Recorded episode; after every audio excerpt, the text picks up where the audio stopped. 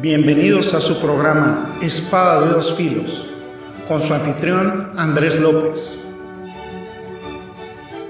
Un estudio continuo de la Biblia, la Santa Palabra de Dios. Comenzamos.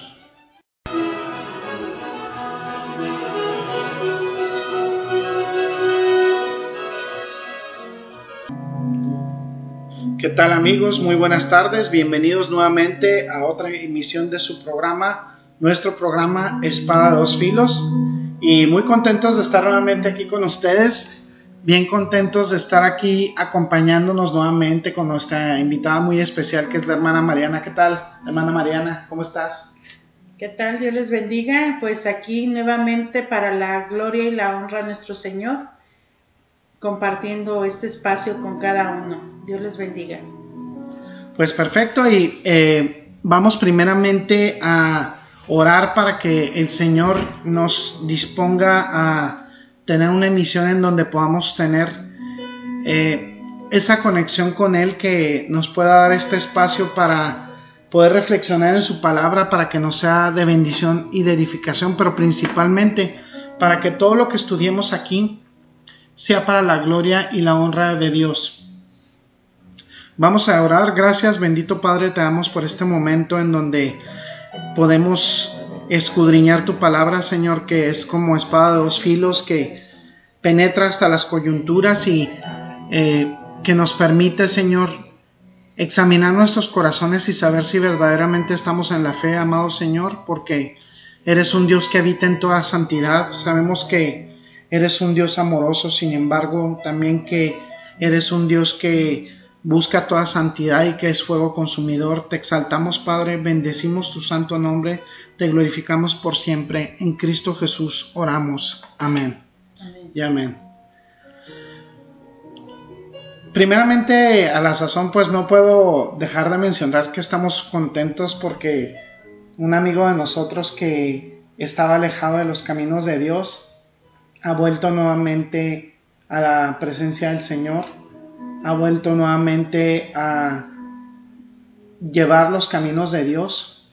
Estamos muy contentos, Mariana y yo, y a este amigo le mandamos un saludo, a este hermano en Cristo, le mandamos todo nuestro cariño, todo nuestro afecto al hermano Jorge y esperamos que continúe él en el camino peleando la buena batalla de la fe y es algo que nos tiene verdaderamente muy contentos, muy satisfechos y, glorificando y exaltando como siempre el nombre de nuestro Dios. Vamos a darle lectura a la porción del Evangelio que nos corresponde el día de hoy y continuamos el estudio de la Santa Palabra de Dios en lo que es el Sermón del Monte y vamos a estudiar nuevamente lo que es el capítulo 5 de Mateo versículo 5 y la hermana Mariana nos va a hacer el favor de darle lectura. La palabra de Dios dice así, Bienaventurados los mansos, porque ellos recibirán la tierra por heredad. Amén. Entonces veíamos eh, la semana pasada que el pueblo de Israel veía la esperanza de la restauración política y se dieron cuenta cuando Jesucristo empezó a hablar con ellos, esta esperanza era solamente una ilusión. Israel estaba en las garras del sombrío poder de Roma y el César no les permitiría ninguna independencia ni ningún afán de revolución. Y sin embargo, esta esperanza ardía en los corazones de la gente de Israel. Esta esperanza de que un Mesías vendría. Francamente, esta esperanza era tan fuerte que inmediatamente se produjo una, eh, una explosión de falsos mesías en el pueblo de Israel. Estaban por todas partes diferentes falsos mesías. Los celotes de los que habíamos hablado la vez anterior, anticipándose a lo que se había, había de hacer, que era el partido revolucionario en esa época, simplemente decían, bueno, no podemos esperar al Mesías. Y junto con los sicarios, que eran los asesinos terroristas en sus filas, estaban decididos a atacar Roma. Asesinarían a alguna persona importante o llevarían a cabo algún acto revolucionario. Y esto eh, llevó a cabo pues represalias por parte de Roma. Finalmente, en el año 70 después de Cristo, los romanos se cansaron. Llegó la, la gota que derramó el vaso y hubo reacciones por parte de los celotes y estas cosas llegaron a tal extremo que enviaron a Tito Vespasiano en el año 70 después de Cristo al ejército romano y descendieron y literalmente destruyeron Jerusalén. Aplastaron la ciudad, aplastaron al pueblo, mataron a un millón cien mil personas. Pero eso no fue lo peor. Entre los años 132 y 135 después de Cristo, aproximadamente 60 años después, un hombre llamado Adriano vino a Roma y recorrió toda la tierra de Israel y mató a todo el pueblo, destruyó todas las ciudades y literalmente aniquiló a la nación de Israel en términos de su existencia nacional. Ahora, esta es una idea de lo que nos puede dar eh, ese momento histórico. Querían que alguien derrotara a Roma y los celotes sabían que y estaban convencidos de que podían hacerlo militarmente. Los fariseos y los demás religiosos pensaban que el Mesías lo iba a hacer milagrosamente, pero estaban equivocados. Miren, amados radioescuchas, estaban equivocados. Jesús no vino con eso en mente. Antes de que pudiera haber independencia judía, tenía que haber una salvación judía, y eso tenía que ser lo primero. Y estaban a punto de ceder en ese punto. Entonces el plan de Dios no era lo que ellos imaginaban. Y cuando Jesucristo empezó a hablar como lo hizo en el Sermón del Monte, podemos imaginar la reacción del pueblo de Israel. Esperaban que el Mesías entrara en un corcel blanco como un poderoso guerrero, que viniera cabalgando con una gran espada y de repente acabara con el enemigo. Y aquí viene y dice simplemente, bienaventurados los pobres de espíritu, bienaventurados los dolientes, bienaventurados los mansos. Entonces esta gente seguramente se preguntaba, ¿qué clase de Mesías es este? ¿Qué clase de multitud va a reunir? ¿Por qué quiere un montón de personas llorando? Un montón de gente mansa y humilde de corazón. Eso nunca iba a cambiar la situación y eso decepcionó a los activistas políticos. No llegaría la ansiada revolución. Decepcionó a los, a los religiosos porque solamente sanó a la gente. No destruyó Roma con milagros cataclísmicos, no lo hizo y finalmente vieron a Jesucristo capturado por los romanos. Cuando finalmente lo vieron en el juicio ante Pilato y lo vieron al, pie de esa tarima junto a Barrabás, Vieron a alguien que para ellos caracterizaba a alguien patético, alguien golpeado, alguien magullado, azotado, aplastado con una corona de espinas en la cabeza. Y no había belleza para que alguien pudiera admirarlo. No se veía en él atractivo. De hecho, quiero que pongan su atención en el libro de Isaías, capítulo 53, versículos 2 y 3. Mariana, ¿No lo puede leer, por favor? Dice así, subirá cual renuevo delante de él y como raíz de tierra seca, no hay parecer en él, ni hermosura le veremos más sin atractivo para que le deseemos. Despreciado y desechado entre los hombres, varón de dolores, experimentado en quebranto y como que escondimos de él el rostro. Fue menospreciado y no lo estimamos. Amén. Podemos imaginar la reacción de la gente en Israel. El observar a ese hombre despreciado, a ese hombre que había sido abatido, a ese varón de dolores, seguramente pensaron, olvídenlo, ese no es el Mesías que queremos. Entonces gritaron, crucificadle, crucificadle tomaremos a Barrabás, a ese asesino. Esa era la persona que caracterizaba más el tipo de Mesías que deseaban ellos. Un hombre más valiente, un hombre arrojado. Y pues odiaron a Jesucristo también por lo que representaba. Odiaron a Jesucristo porque los decepcionó. Lo odiaban porque no cumplía con sus expectativas. Y una vez que murió, terminaron con él. Y esa fue realmente la gota que derramó el vaso. Cuando el resto de la gente se acercó, y dijo al verlo crucificado, bueno, he ahí, ese era el Mesías, murió en una cruz. Y no se explicaban porque el Antiguo Testamento decía que aquel que muriera en una cruz tendría que ser maldito. Y ellos no podían admitir que su Mesías muriera maldito en una cruz. Y en realidad no había derrocado a Roma. Él vino y se fue y ellos pensaron que no había cambiado las circunstancias en el mundo ni en su mundo.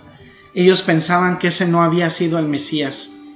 Ni siquiera creían en su, en su resurrección, aunque era algo que era un, total hecho, que era, era totalmente factible. Y lo vieron 500 personas aún después de su muerte y aún así no creyeron. Cuando los apóstoles se pusieron de pie a predicar, vieron que tenían que predicar constantemente sobre la, resurrección, algo que muchas veces nos falta incluso en nuestras congregaciones. Y tenían que decir siempre, verán, el Mesías tuvo que sufrir, tuvo que sufrir esa muerte de cruz, tenía que morir. Eso era lo que enseñaba el Antiguo Testamento, tenía que ser así. Jesús también lo vemos en el camino a Emaús, diciéndole a esos discípulos, si hubieran conocido las escrituras, habrían sabido que esto tenía que suceder de esta manera. Pero sin duda estaban desilusionados, también realmente decepcionados con Jesucristo. Y todo comenzó aquí mismo. Los mansos, los humildes de corazón heredarán la tierra. Qué impactante es eso. El botín no pertenece a los, fuertes, a los fuertes, sino a los mansos. Una total contradicción de la filosofía de vida del pueblo de Israel e incluso del mundo actualmente pero vino como sirviente Jesucristo. Si vemos los capítulos 40 al 66 de Isaías, nos presenta en toda esa sección al Mesías como un siervo sufriente. Ni siquiera conocían su Antiguo Testamento, toda una enorme sección de él. De hecho, cuando anunció quién era él en realidad, citó Isaías 61, como ustedes recuerdan. Y se, se identificó con todo esto que tenía que caracterizar su regreso. Vamos a leer eh, esta, esta, parte que él, de la cual él cita de Isaías 61, que se encuentra en Lucas capítulo 4, versículo 18. Mariana, ¿nos lo puedes leer, por favor? Dice, el Espíritu del Señor está sobre mí por cuanto me ha ungido para dar buenas nuevas a los pobres. Y el versículo 19, no, perdón, continuamos con el 18, dice, me ha enviado a, cenar, a, sanar a los quebrantados de corazón, a pregonar libertad a los cautivos y vista a los ciegos, a poner en libertad a los oprimidos a predicar el año agradable del Señor. Amén. Amén, gloria al Señor. El Espíritu del Señor estaba sobre él. Lo había ungido para predicar el Evangelio a los pobres. Primeramente, ¿quiénes eran? Eran ellos los pobres. Sanar los quebrantados de corazón. Tenían que quebrantar su corazón. Liberar a los cautivos. Ellos sentían que no estaban siendo cautivos. No solo eran cautivos de Roma, eran cautivos de su propia pecaminosidad, como muchos de nosotros alguna vez fuimos. Para dar vista a los ciegos, estaban cegados espiritualmente. Alguna vez estuvimos también cegados espiritualmente quienes no conocíamos al Señor. Y para dar libertad a los quebrantados. Ese es un grupo bastante triste. Los ciegos, los magullados, los pobres, los lisiados. ¿Qué clase de grupo es este? Y lo vemos también representado en las escrituras por parte del apóstol Pablo. Primera de Corintios capítulo 1 versículo 26. Y ahí habla precisamente de las características de estos hombres que eran los quebrantados de corazón y los mansos y humildes. Mariana, por favor. Pues mirad, hermanos, vuestra vocación, que no sois muchos sabios según la carne, ni muchos poderosos, ni muchos nobles. Así es, eso lo vemos en Primera de Corintios capítulo 4, versículo 26. Y ahí vemos que no son muchos los nobles y no son muchos los famosos y no muchos los sabios ni los valientes. Sin duda, Jesucristo ha elegido a los necios del mundo, a los más vil y a lo más menospreciado, porque él, él era un sirviente, él no vino a derrocar a Roma políticamente, vino a lavar los pies de los discípulos. Discípulos que muchas veces fueron necios, que demostraron incluso su falta de amor hacia él y, y entre ellos mismos. Toda su vida fue una ilustración de humildad y de servicio. Dijo, el Hijo del Hombre no ha venido para que le sirvan, sino para ministrar y dar su vida en rescate por muchos. Perdieron toda la visión de Jesucristo. No sabían a qué vino. Él vino en humildad y abnegación. No podían creerlo. Este no podía ser el Mesías. Los verdaderos ciudadanos del reino, dice Jesucristo, son esta clase.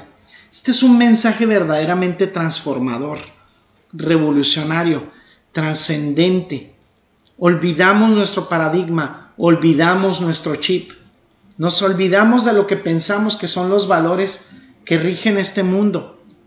Creemos que Dios necesita superestrellas, los famosos. Muchas veces, ¿cuántos de nosotros no reflexionamos y decimos, ay, si fulanito o sutanito se convirtieran al Señor, qué impacto tendrían? Dios no necesita a los altos, a los prominentes ni a los poderosos. Nunca ha sido así. Los ricos y famosos nunca han sido necesitados por Dios. Nuestro Señor vino y precisamente cambió esta forma de pensar.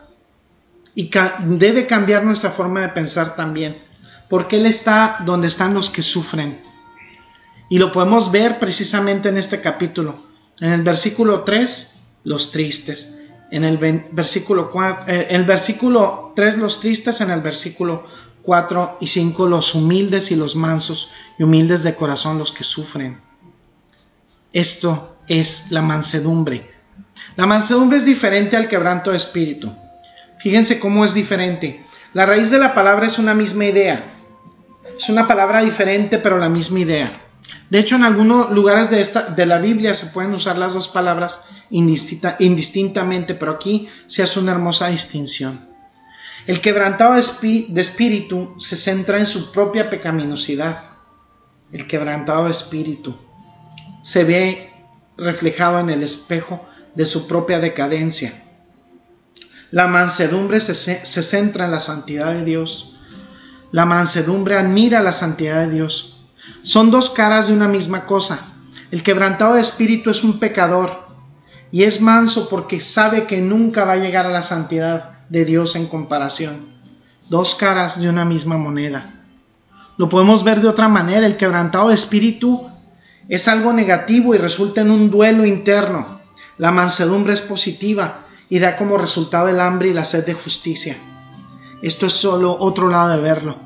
Bellamente la secuencia del sermón del monte, una progresión. En primer lugar ese quebrantamiento, después el sentido de pecaminosidad, que es negativo y resulta en un duelo interior. Y de repente empezamos a ver el otro lado, empezamos a ver a un Dios santo, a su mansedumbre, y empezamos a tener hambre por su santidad. Y lo podemos ver en el capítulo 3 de Tito, versículo 2. ¿Qué dice Mariana? Dice la santa palabra que a nadie difamen que no sean pendencieros, sino amables, mostrando toda mansedumbre para con todos los hombres. Sin duda nos pide Dios que mostremos esa mansedumbre, esa humildad en nuestro corazón, esa felicidad, esa bienaventuranza, ese carácter del verdadero cristiano comienza con esa mansedumbre, con esa humildad de espíritu. Hoy vamos a darle aquí un punto a este estudio. Vamos a hacer una pausa y algo que me gustaría que hiciera nuestra invitada el día de hoy es que hiciera ese llamado a que nosotros tuviéramos esa reflexión, esa reflexión de aceptar a Jesucristo en nuestro corazón como nuestro único y suficiente Señor y Salvador. También me interesaría escuchar sus impresiones respecto a lo que aprendimos hoy de nuestro hermano Jorge. Y eh, yo le voy a hacer el micrófono a la hermana Mariana. Pues así es, amigos y hermanos en Cristo, estamos aquí pues gozándonos y deleitándonos en su palabra, porque pues el Señor quiere que todos le conozcamos día a día. Hay tantas cosas por saber de Él, por conocer de, del Señor, nos falta tanto. A mí en lo personal me falta mucho, ¿verdad? Y aquí pues nuevamente reiterando lo que en un comienzo Andrés les compartía acerca de, de este joven. Él es un joven originario de Mozambique. Lo conocimos en la región de Charlevoix. Charlevoix, Quebec. Y este joven todo el tiempo era blasfemo. Él en su niñez conoció del Señor, el hijo de, de un pastor. Y veíamos en este joven un trasfondo terrible porque sabemos que en esta parte de, del mundo que pues hay estos movimientos sociales, estas, ¿cómo se le dirían? Estas guerrillas, guerras civiles que hay en este continente africano y, y él podíamos ver el sufrimiento que, que le dañaba su corazón y nosotros para la gloria y la honra del Señor al Señor pues le compartíamos y le decíamos que pues que el Señor le amaba que al Señor no le importaba lo que había hecho que si él mostraba arrepentimiento pues él lo, lo iba a tomar puesto que pues el Señor no deja nada a medias y y pues siempre le, reiterábamos y cada vez era más blasfemo. El Señor nos indicaba aquí, como lo estamos viendo en Tito, ¿sí? En este capítulo donde el Señor nos muestra que no seamos pendencieros ni iniciamos ni contiendamos con la palabra. Y era lo que hacíamos con este joven. Y en verdad que le amábamos, aun con todo lo blasfemo que era. Pero ese amor sabemos que no viene de, nosotros. Ese amor es genuino que solamente viene por parte de, de nuestro Señor. Lo dejamos de ver alrededor de un año. Y ayer por la tarde veíamos una confesión y ese acto público que el Señor nos invita cuando le reconocemos como nuestro único y suficiente Salvador. Y donde Él testificaba que, que el Señor lo había tomado y que lo había perdonado y que lo había traído de vuelta a casa. Hubo un momento en que yo dudé de lo que estaba leyendo y le dije a Andrés, ojalá y, sea cierto, porque este chico es tan blasfemo que yo dudé. Y Andrés me respondió, me dijo, no, él está citando un capítulo de Isaías, no recuerdo qué capítulo. Isaías 53. Isaías 53. Y hoy por la tarde, hace, este, no tiene más de una hora que, que le llamé porque sentía esta inquietud del saber. Todavía tenía, si les soy honesta, si soy sincera con cada uno de ustedes que me está escuchando, pues yo dudaba, ¿verdad? Y les voy a compartir rápidamente que el, el versículo, el, Isaías 53. El libro de Isaías 53, capítulo 4 y 6. Versículos. versículos 4 y 6, el, la cita que este chico compartía en sus redes.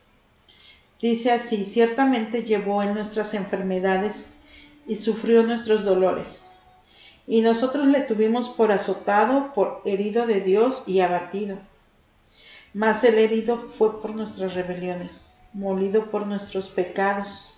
El castigo de nuestra paz fue sobre él, y por su llaga fuimos nosotros curados. Y es algo bien tremendo, ¿verdad? Ahí vemos cómo Jesucristo, Él sabía lo que le esperaba en ese momento tan terrible.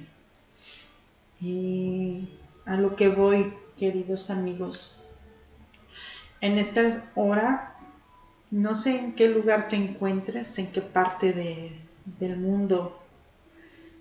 Y si tú estás escuchando ahora mismo este mensaje, el Señor te invita a que le reconozcas como tu único Señor y suficiente Salvador. De igual manera, si tú ya estabas dentro de los caminos del Señor y te has apartado, Él en esta hora te está llamando, te está pidiendo volver a casa. El Señor, Él es fiel y justo para perdonar. Él restaura todo. Restaura familias, restaura vidas acabadas por el alcohol, por las drogas, por el homosexualismo. Y a este chico le vamos a pedir que, que nos comparta por audio su testimonio y nunca duden de lo que el Señor puede hacer en sus vidas. Ni tú aunque le has conocido, nunca dudes, porque el Señor nunca deja nada a medias. Él siempre termina lo que algún día comenzó. Y sigamos poniendo nuestra vida en sus manos. Y pues, de verdad que yo les reitero la invitación. Deténganse un momento, hagan un alto a sus vidas y mediten esta palabra y y pues aquí vamos a seguir compartiéndoles con el hermano Andrés estos estudios para conocer más de su palabra. Dios les bendiga. Vamos a orar. Gracias Señor, te damos por esta palabra, por esta invitación, porque tú has permitido esta radio, estos micrófonos para que tu nombre sea exaltado, Señor, y sea glorificado.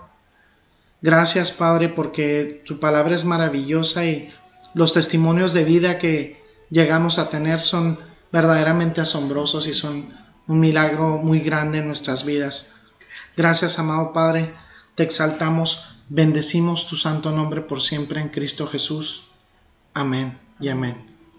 Bueno, este ha sido su programa, nuestro programa Espada de dos Filos. Yo le agradezco a la hermana Mariana haber estado aquí con nosotros y nos vemos, eh, nos escuchamos para la siguiente emisión. Eh, eh, bendiciones y hasta luego. Gracias por el placer de su sintonía. Lo esperamos en una nueva emisión de Espada de dos filos, un estudio bíblico completo, versículo por versículo. Hasta pronto.